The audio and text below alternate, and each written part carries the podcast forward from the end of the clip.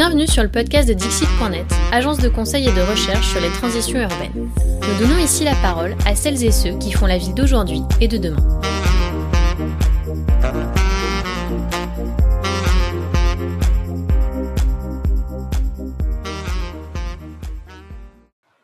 Bonjour à toutes et à tous. Je suis Sylvain Grisot, urbaniste et fondateur de Dixit.net et j'ai le plaisir de recevoir aujourd'hui Anis Tlemsamani. Anis est architecte basé à Nantes.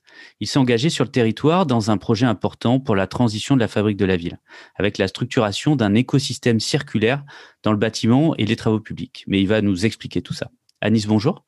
Bonjour Sylvain. Anis, est-ce que tu pourrais finir de te présenter euh, sans doute plus précisément en quelques mots? Oui, alors euh, donc moi je suis architecte euh, exerçant à Nantes depuis maintenant une douzaine d'années. Je suis sorti de l'école d'architecture de, Nantes en 2008.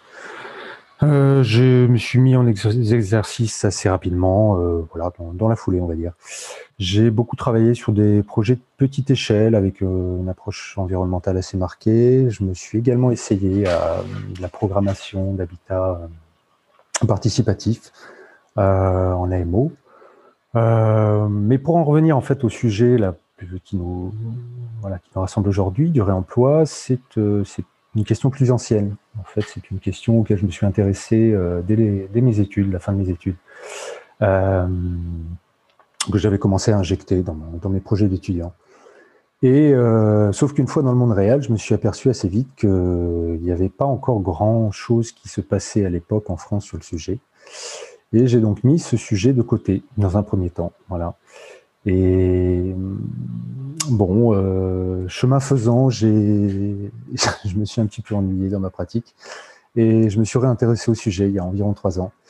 Euh, et là, je me suis aperçu que euh, une dizaine d'années plus tard, en fait, le paysage avait pas mal évolué. D'accord. Alors tu, tu, vas tu vas pouvoir nous expliquer nous expliquer tout ça justement ce que c'est ce sujet, euh, cette idée finalement d'amener de la circularité dans la fabrique de la ville. Alors c'est quelque chose de très concret. Hein, c'est comment on construit euh, des rues, comment on construit des, bâtiments. Alors moi j'ai appelé ça écosystème circulaire. Euh, ça veut tout et rien dire.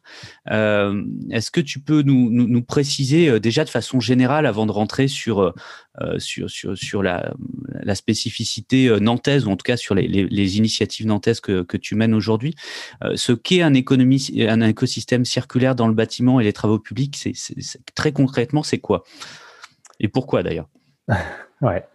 Alors, euh, aujourd'hui, c'est vrai qu'en fait, la circularité dans le bâtiment, dans l'approche des, matériaux, matériaux équipements, mais principalement des matériaux, euh, le terme qui revient le plus souvent aujourd'hui, c'est, la plupart du temps celui du réemploi mais en fait, le réemploi n'est qu'une des modalités, on va dire, de la, circularité de la matière, euh, puisqu'il y a euh, la réutilisation de matériaux et il y a modalité plus connue, mais qu'on n'associe pas forcément euh, toujours au bâtiment, la plupart du temps pas d'ailleurs, c'est le, recyclage. et on va dire ce qui fait écosystème, à mon sens aujourd'hui, c'est plutôt le fait de lier ces trois modalités différentes. Euh, qui sont complémentaires en fait les unes aux autres. Alors le recyclage, on voit, on voit assez bien, hein, c'est-à-dire revenir un peu à la matière. Euh, et moi, j'ai en tête du béton qu'on concasserait et on utiliserait ça euh, comme matériau de base en, en structure de chaussée, par exemple. Donc c'est sans doute l'exemple le plus facile. Euh, par contre, la différence entre entre réutilisation, réemploi, c'est quelle est la, la nuance? Ah bah, la nuance, en fait, elle est et, passe par le statut de déchet, c'est-à-dire que le, réemploi, c'est la réutilisation d'un matériau à usage identique. Euh, la réutilisation implique euh, que le matériau euh, soit entre guillemets dégradé en passant par le statut de déchet, mais ce qui ne veut pas dire qu'il n'a pas de valeur d'usage en tant que tel. Il conserve sa valeur d'usage. par contre, on peut détourner on peut détourner l'usage initial. D'accord, donc on récupère un matériau, euh, une porte par exemple. Euh, je ne sais pas si l'exemple est bon, peut-être qu'il n'est pas bon du tout. Il a été utilisé, on en fait un bordage, par exemple. Voilà, d'accord. Soit, soit c'est une porte qu'on utilise euh, d'un ancien bâtiment qui vient d'être déconstruit, qu'on va réutiliser dans un bâtiment neuf. soit l'autre exemple, c'est le détourner finalement et, le sortir de son statut de déchet, le, le sortir de la benne pour le remettre sur un autre chantier, mais pour, pour faire autre chose. Voilà, tout à fait. en effet, c'est ça. Alors, donc, c'est les trois R dont tu parles, hein, euh, oui. Euh, dont tu parles parfois. Euh, tout ça, tout ça ferait écosystème, mais à, quoi ça sert de faire tout ça? Pourquoi, pourquoi pas faire comme d'habitude, c'est-à-dire passer par la case produit neuf pour faire des bâtiments neufs? Ah bah ça c'est parce que bon c'est l'éternel enfin le débat classique aujourd'hui du, passage de l'économie linéaire à l'économie circulaire, qui s'applique à, bien des domaines. Euh, dans le bâtiment, en effet, le bâtiment est un, est un, est un secteur qui, euh, qui est très consommateur de ressources, euh, qui emploie des, volumes de matière. c'est l'un des principaux, si ce n'est en proportion le, principal secteur de, de, consommation de matériaux. Alors après, euh, c'est vrai que beaucoup, beaucoup de, une forte part de cette consommation de matière euh, se, se, fait sous forme de matériaux inertes. Euh, en France, on construit énormément, toujours aujourd'hui, euh, avec des matériaux inertes que sont le béton, que sont euh, les maçonneries, les matériaux de maçonnerie, les parpaings, la brique. voilà, ce qui, ce qui d'ailleurs génère du coup des volumes de matériaux inertes dont, dont on sait qu'on a bien du mal à revaloriser tant, on en a. Alors en effet, tu parlais des graves recyclés, c'est un bon exemple, mais euh, après il y a tous les autres. Et c'est vrai quand on parle de réemploi, la plupart du temps, on ne, parle pas de ces matériaux-là, mais on parle plutôt de ce qu'on appelle de second œuvre, euh, ou éventuellement des matériaux d'enveloppe, de menuiserie par exemple. Voilà. Donc là aujourd'hui, euh, c'est plutôt sur ce sur ce, ce, champ-là qui représente, on va dire, 20-30% de, des matériaux présents dans un bâtiment. Euh, que les sujets de réemploi, de réutilisation se concentrent davantage que sur les structures. Il euh, y, a un concept dans le, dans, le domaine, ou en tout cas un, terme, je ne sais pas si c'est un concept scientifique, euh, autour, autour d'une logique de, de mine urbaine. Est-ce que tu pourrais nous, nous, expliquer un petit peu ce, terme-là, que je trouve assez éclairant? Mmh. Oui, oui, c'est bah, l'idée que en fait, c'est un petit peu le parallèle de. On, fait souvent ce parallèle avec l'exemple des, systèmes naturels, euh, dans lesquels la notion, dans le, vivant, euh, la notion de déchet n'existe pas. Euh, c'est-à-dire que le, concept même de déchet est un concept purement humain. tous les systèmes vivants réutilisent, entre guillemets, recyclent la matière sous différentes formes, dans une logique de, de complémentarité successive il n'y a que les humains qui inventent des déchets finalement. Et donc, euh, donc l'idée de la circularité euh, dans un métabolisme urbain, c'est d'essayer de se rapprocher autant que possible euh, de ces logiques-là, puisque les, ressources s'amenuisent. Enfin, on utilise des ressources renouvelables de plus en plus, mais, mais, mais voilà, celles-ci restent en stock limité et on utilise toujours majoritairement des, des ressources non renouvelables. Hmm. voilà. Donc c'est en effet finalement. Hmm. La, mine urbaine, c'est dire plutôt que d'aller à la mine euh, pour exploiter des ressources non renouvelables en dehors de la ville. C'est faire euh, déjà là. Ouais, le bâtiment existant qui n'a plus d'usage, euh, bah, finalement, il va rentrer dans le cycle et, et, et, c'est de lui qu'on va tirer les, les, ressources pour le bâtiment de demain. Tout à fait. Et en fait, il faut bien comprendre aussi que dans cette, cette approche-là, le, le recyclage n'est que la dernière des modalités puisque malgré tout, c'est celle qui reste la plus consommatrice euh, de ressources énergétiques notamment, puisqu'il s'agit de recycler, de refaire faire un cycle à la matière. Mais avant ça, il y a plein d'autres possibilités euh, d'optimisation. Réutiliser un bâtiment, évidemment, plutôt que le détruire. Réemployer un bâtiment plutôt que euh, un matériau plutôt que le recycler.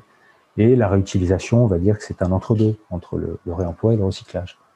Donc on est toujours sur, euh, euh, on est toujours sur cette logique euh, d'économie circulaire qui, au-delà du circular washing, hein, qui commence à être extrêmement important, ou, de la communication française autour de l'économie circulaire qui, qui, qui l'associe avec uniquement le recyclage, la question de recyclage. dans ce principe-là, il y a plusieurs boucles et plus la boucle est courte, plus finalement elle est pertinente en, en termes environnementaux. Et la boucle du réemploi, c'est-à-dire utiliser un objet ou un matériau pour ce qu'il est euh, dès le début. Hein, Intrinsèquement, oui. Euh, ce à quoi il, sert, c'est-à-dire utiliser une porte pour, pour servir de porte, euh, mais ailleurs, ça amène évidemment beaucoup plus d'économie de ressources, mais aussi de valeur d'usage que la réutilisation pour autre chose, ou évidemment que le recyclage. Ok, très bien. Alors là, on est sur euh, finalement une, clarté du, pourquoi, et, mais on n'est pas encore sur le comment. Euh, euh, très concrètement, il y a des territoires aujourd'hui qui ont développé des, logiques d'écosystème, parce qu'on a, bien une, échelle locale hein, qui est importante là-dessus, des, écosystèmes circulaires autour de leur activité de, bâtiments et, travaux publics. Il y a déjà des, territoires qui ont avancé sur, ces logiques-là?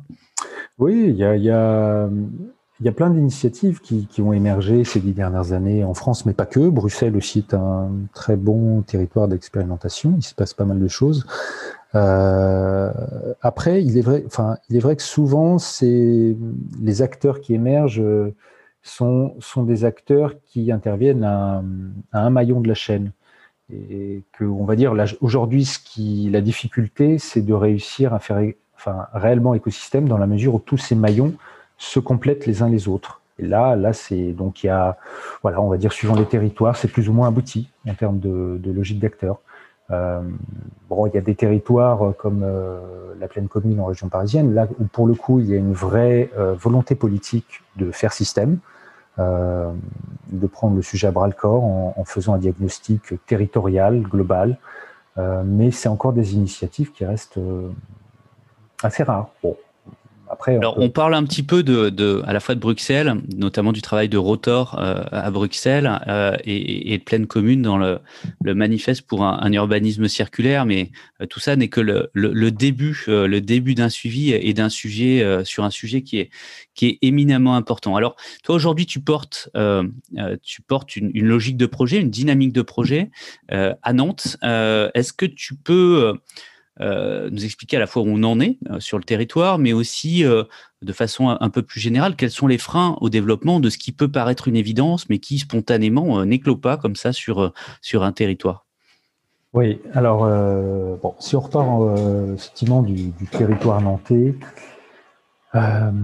aujourd'hui j'anime, on va dire, un, groupe de travail chapeauté par par le cluster régional Nova Build, euh, dédié, on va dire, à la, montée, à la massification de, de l'écosystème pour élargir euh, non plus seulement une filière, mais un écosystème euh, qui, donc regroupe les, trois notions qu'on évoquait là précédemment.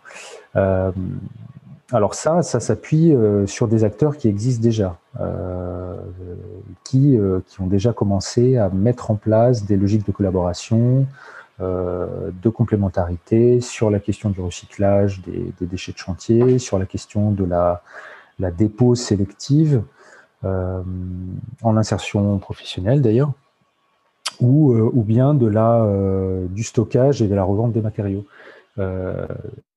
ça, c'est des, actions complémentaires les unes des autres. Et puis après, il y a toute la phase amont, qui est celle des diagnostics, de savoir en gros quelle est la ressource, de pouvoir caractériser la ressource. C'est-à-dire qu'aujourd'hui, en fait, ce qui, souvent euh, euh, les, freins en fait à, la massification de ces, démarches-là, c'est qu'il faut pouvoir agir à la fois sur l'amont, sur l'aval, euh, et le tout en même temps. Il faut à la fois être capable de, dire, de, caractériser les ressources, de savoir quels sont les gisements, leur catégorie d'usage, enfin, qu'est-ce qu'on peut en tirer, qu'est-ce qu'on peut revendre, à quelles conditions, puisqu'il y a aussi des, des questions d'assurabilité qui peuvent se poser derrière. Euh, et ensuite, il faut avoir les capacités logistiques de, mobiliser, de reconditionner cette ressource, de, de, la revendre, de la stocker.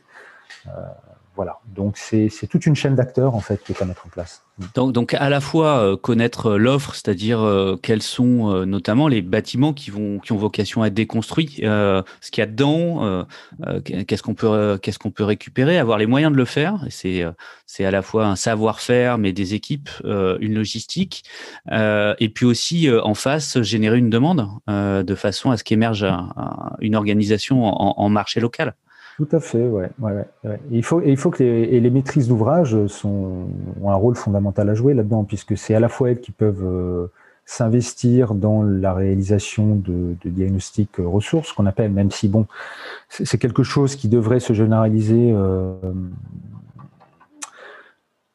sur, sur, une forme très approchante de par, de par l'évolution de la réglementation, puisqu'aujourd'hui était, était obligatoire des diagnostics déchets, passer une certaine échelle d'opération ces diagnostics déchets vont se transformer en un diagnostic euh, euh, bon, euh, produit matière déchets, ce qu'on appelle, donc un peu déchet élargi, on va dire. Là, c'est dans le cadre des, des, permis de, de démolir. Hein, Tout à fait, exactement. ceux qui demandent un permis de démolir, au-delà d'avoir simplement l'autorisation, pour l'avoir, vont devoir non seulement recenser les matériaux dangereux comme c'était le cas, hein, notamment la présence d'amiante ou autres, mm. les matériaux en soi qui avaient vocation à, euh, à, à, partir à partir en déchetterie, euh, en décharge, etc.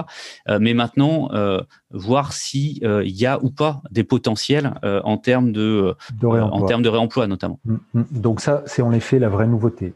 Alors, par contre, localement, euh, pour arriver, on le voit bien, il y a, y a, y a une difficulté qui est, qui est importante, c'est euh, d'arriver à synchroniser l'offre et la demande. C'est-à-dire que d'un côté, l'offre, elle, elle, émane d'un chantier de déconstruction mmh. qui a lieu à un instant T, et puis euh, la demande, c'est un, un, chantier de construction. Alors, il faut que les maîtres d'ouvrage hein, dont tu parlais, donc c'est à la fois les aménageurs, les constructeurs, les promoteurs, les bailleurs sociaux, mmh. tous ceux qui font construire, hein, qui, qui, qui créent les, qui lancent les projets, il faut qu'ils soient, qu'ils aient envie. Euh, il faut qu'ils aient les équipes qui soient en capacité d'intégrer ça. Euh, par contre, comment on synchronise tout ça? Comment on synchronise cette offre et cette demande, hein, puisque je ne construis pas forcément au moment où toi, tu déconstruis? Et c'est toute la difficulté. C'est en effet toute la difficulté. Alors, euh, il faut avoir une approche assez souple, c'est-à-dire qu'il y, a plein de façons de répondre à ça. Et la, première, la plus simple, et on va dire la plus économe en termes de ressources, c'est de réussir à, maintenir des matériaux sur place pour euh, un réemploi in situ euh, ou une réutilisation in situ. Bon, c'est des choses qui peuvent se faire pour certains matériaux, euh, dans certaines conditions, évidemment qui vont pas concerner tout le gisement potentiel disponible, mais c'est en tout cas la, la, première modalité envisagée. Ensuite, on décline. Ensuite, qu'est-ce que qu'est-ce qu'on peut évidemment, enfin éventuellement euh, stocker ailleurs? Pour en revendre plus tard. Mais en effet, là, ça pose des questions en termes d'infrastructure. Il faut avoir les lieux, les espaces de stockage disponibles, euh, la capacité à, à, recaractériser les matériaux pour garantir l'assurabilité, etc. Voilà, ce, genre de choses. Donc en fait, il y, a différentes modalités qui sont complémentaires les unes des autres à mettre en place. C'est un peu la difficulté de cette démarche, c'est-à-dire qu'elle implique, euh, pas mal de matière grise en amont. Pour pouvoir envisager euh, toutes les solutions possibles et aussi, dans le cas où une modalité ne marche pas, toujours avoir une modalité, euh, un plan B, en fait. Hmm. Donc, c'est, on est toujours ça, à essayer d'imbriquer les flux et le stock, en fait. Avec une logique euh, inhérente à, à, tout ça, qui est, qui est, une logique de circuit court. C'est-à-dire que si on commence à déconstruire d'un côté de la France pour, euh, pour envoyer euh, des, des, matières et du volume de l'autre côté, euh, et on perd évidemment euh, un, sens. un des intérêts. Voilà. Peut-être que ça en a un sur certaines matières ou autres, mais en tout cas, globalement, c'est c'est pas tout à fait le cœur du sujet. ce qui veut dire aussi qu'on a besoin de place dans la ville. Et, ça, ça pose des questions intéressantes, je trouve, à, ceux qui sont en charge de, la fabrique urbaine, notamment les aménageurs. Euh, conserver de la place dans la ville de façon à avoir ces, stocks, hein, ces, étapes tampons, c'est-à-dire euh, en plus de la place dans la ville pour des choses qui sont pas nécessairement glamour, euh, qui sont qui sont des stocks de matériaux, du, des, espaces de traitement de ces matières, etc., etc. Finalement, un peu le, backstage, l'arrière-cour de, de, la fabrique de la ville qu'on a précautionneusement sorti du périmètre urbain, sorti de notre vue ces, ces, dernières décennies. Il y a, tu parlais de, de, matière grise, il y a aussi il y a aussi sans doute des enjeux dans la conception architecturale. Tu es, architecte, notamment quand on parle de, de, réemploi ou réutilisation, c'est-à-dire à un moment utiliser dans, dans, sa conception, dans l'acte de conception d'un bâtiment, des matériaux non standards c'est pas forcément des matériaux de catalogue, euh, puisqu'ils sont aujourd'hui euh, euh, en l'état dans un bâtiment ou sur un stock. comment est-ce que ça, est-ce que ça modifie déjà l'acte de conception et, comment, qu'est-ce que ça change dans, ces processus-là? En effet, ça peut, ça peut réinterroger en profondeur le, processus de conception. dans la mesure où il y a à la fois la question de, du, caractère un peu alors singulier du matériau. Bon, la question de la conformité, ça aujourd'hui, on est, on est un peu astreint à, à la garantir d'une façon ou d'une autre. Donc euh, toute la question aujourd'hui est celle des méthodes à mettre en place. Mais au-delà de ça, il y a aussi la question de, de, la quantité, puisque puisqu'il y a une souplesse à trouver, euh, il y a une capacité à, à réinterroger le projet en fonction des, ressources disponibles, différentes évidemment d'un processus de, conception et de prescription classique où la question de la quantité ne se pose pas. En fait. ça veut dire qu'il faut que j'ai une conception, une forme de, conception résiliente qui peut, qui pourra s'adapter euh, finalement au fait que j'ai pas les ressources attendues, euh, j'ai pas autant de volets que j'avais prévu, ou en tout cas ils sont pas exactement pareils, etc. De, voilà, ou qui seront en effet pas tous de la même nature. Euh, et, voilà, donc ça, typiquement, tu, prends l'exemple des volets, mais c'est une question intéressante parce que tout ce qui relève, par exemple, de l'aspect extérieur des constructions est à, dans un permis de construire. Donc là, ça interroge aussi la temporalité de la conception d'une opération d'un bâtiment. Euh, il faut être en capacité de garantir euh, assez en amont du chantier, au moment, par exemple, du dépôt de permis de construire, la disponibilité d'une ressource. Euh, auquel cas on est astreint à des permis modificatifs. Hein, voilà. Donc on reboucle, euh, là aussi il y a des enjeux circulaires, on reboucle sur la question de l'évaluation de l'offre, euh, donc des ressources sur le territoire, c'est-à-dire que moi au moment de mon permis de construire, au moment de la, de la conception, il faut que je sois à peu près garanti d'avoir les ressources, parce que y compris ça va être figé réglementairement dans mon permis. Voilà, et la capacité de stock donc derrière, en effet. Oui, parce que je vais les utiliser deux ans après globalement.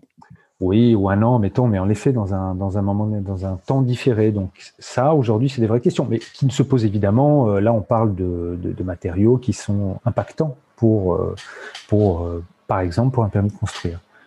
Alors là-dedans, on voit bien qu'on a des, relations entre les acteurs, entre des acteurs qui ne se connaissent pas, et des modes de relations qui, changent aussi. Hein, derrière ça, il y a aussi des nouveaux acteurs qui, rentrent dans le système. Hein, euh, t'en parlais, notamment euh, ces compétences avec, des enjeux sociaux importants et la création d'emplois spécifiques euh, justement pour faire de la déconstruction sélective, donc pour récupérer vraiment des, matériaux sur les chantiers de déconstruction. Qu'est-ce que ça change dans la dynamique d'acteurs sur un, sur un territoire? Ça, je, mon point de vue, ça l'enrichit. Ça l'enrichit puisque on vient rajouter des c'est pas tant forcément une logique de concurrence, en effet, on y revient toujours, qu'une logique de complémentarité. Euh, on peut on peut imaginer que ce qu'on appelait des démolisseurs qui vont de évoluer de plus en plus vers un métier de déconstruction, euh, plus ou moins sélectif, euh, évoluent, fassent évoluer leurs pratiques mais ce qui ne veut pas dire pour autant qu'il n'y ait pas de la place pour des acteurs spécialisés dans la, la dépôt sélective, parce que la dépôt sélective est un, demande des, des, compétences spécifiques. On ne dépose pas euh, des matériaux n'importe comment. Il y a une façon de faire, si on veut en conserver la valeur d'usage, en fait, tout simplement. Euh, et puis après, on le voit dans le champ de la, prescription avec les AMO euh, dits euh, réemploi. Donc ça, c'est un champ de compétences qui est émergé dans la décennie, qui n'existait pas avant, par exemple ce qui n'empêche pas que des, bureaux d'études existants puissent s'approprier aussi ces compétences. Donc à la fois des, acteurs existants qui, modifient leurs pratiques, hein, qui à la fois s'y adaptent, mais qui peuvent aussi pousser les choses, hein, être, être là-dessus, être là-dessus moteur, des nouveaux acteurs qui émergent, mais aussi donc des, des modes de relation et, et peut-être euh, un peu moins de compétition à certains moments et un peu plus de, coopération, ne serait-ce que euh, pour s'entendre sur, euh, sur ces ressources disponibles, de façon à, à, mailler et, quelque part à, à faire, à, faire marcher, à, créer, à créer cette relation-là. Alors, pour revenir à Nantes, où est-ce qu'on en est et surtout quelles sont les, quelles sont les prochaines étapes? Alors à Nantes, aujourd'hui, on a des on a des acteurs qui qui commencent à travailler ensemble de façon euh, en bonne intelligence et qui, ont, qui, qui, trouvent intérêt à leur complémentarité. Euh, on va dire plutôt des acteurs, euh, des acteurs de terrain. Euh, j'avais évoqué la question du recyclage des déchets de chantier, de la dépose, de, de la revente de matériaux. Euh, et puis on a des terrains de jeu assez intéressants, notamment le, le, projet urbain de Pierre îles qui démarre, avec de, de, fortes ambitions en termes de transition des modes constructifs. Et à ce titre, du coup, l'écosystème du réemploi, du, du, recyclage, la réutilisation a été intégré euh, parmi d'autres filières, euh, le bois, la paille, le chanvre, euh, dans, le processus d'évolution, d'évolution des modes constructifs vis-à-vis des, opérateurs qui vont venir dans un second temps ensuite acquérir les lots.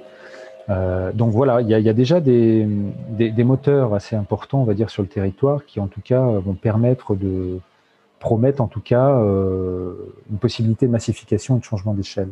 Et en effet, là, pour le coup, les aménageurs ont, un rôle important à jouer puisque ils travaillent, euh, ils travaillent la grande échelle, ils travaillent la masse, en termes de, matière. Donc là, il y, a, pour le coup, voilà, un enjeu vraiment intéressant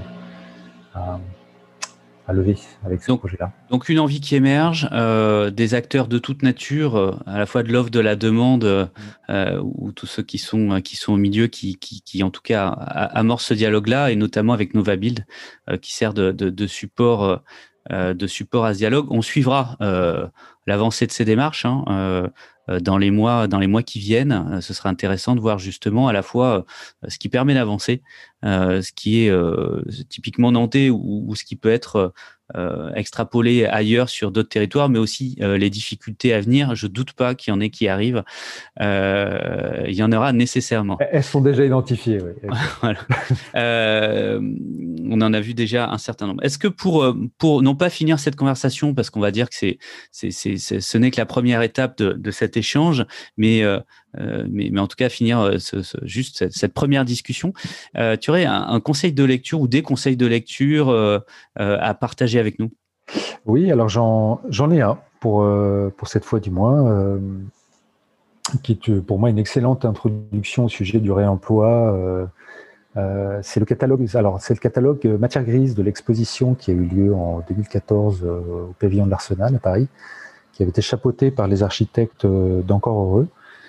Euh, pour moi, c'est le plus bel ouvrage de vulgarisation sur le, sur le sujet du, du réemploi. Euh, parce que, au-delà des contributions euh, diverses et variées, qui, sont, qui sont vraiment voilà, multiples, de, qui viennent de, plein de, de, champs de compétences différents, d'approches différentes, c'est aussi un ouvrage d'architecture.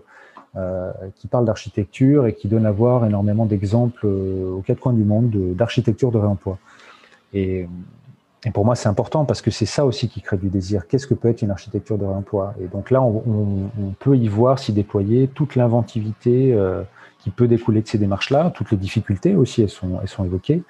Mais, mais en, voilà, c'est en tout cas pour moi un ouvrage qui, qui donne envie sur ce sujet du réemploi. Et ça, c'est primordial.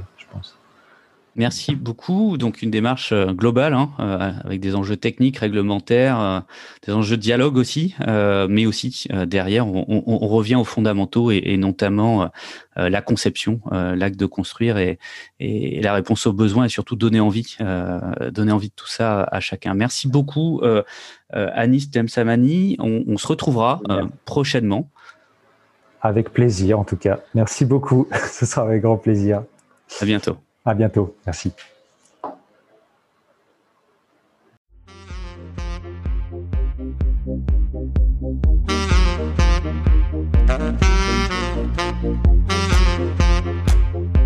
Merci pour votre écoute. N'hésitez pas à vous abonner à notre newsletter sur dixit.net slash newsletter et à bientôt pour une nouvelle rencontre avec celles et ceux qui font la ville d'aujourd'hui et de demain.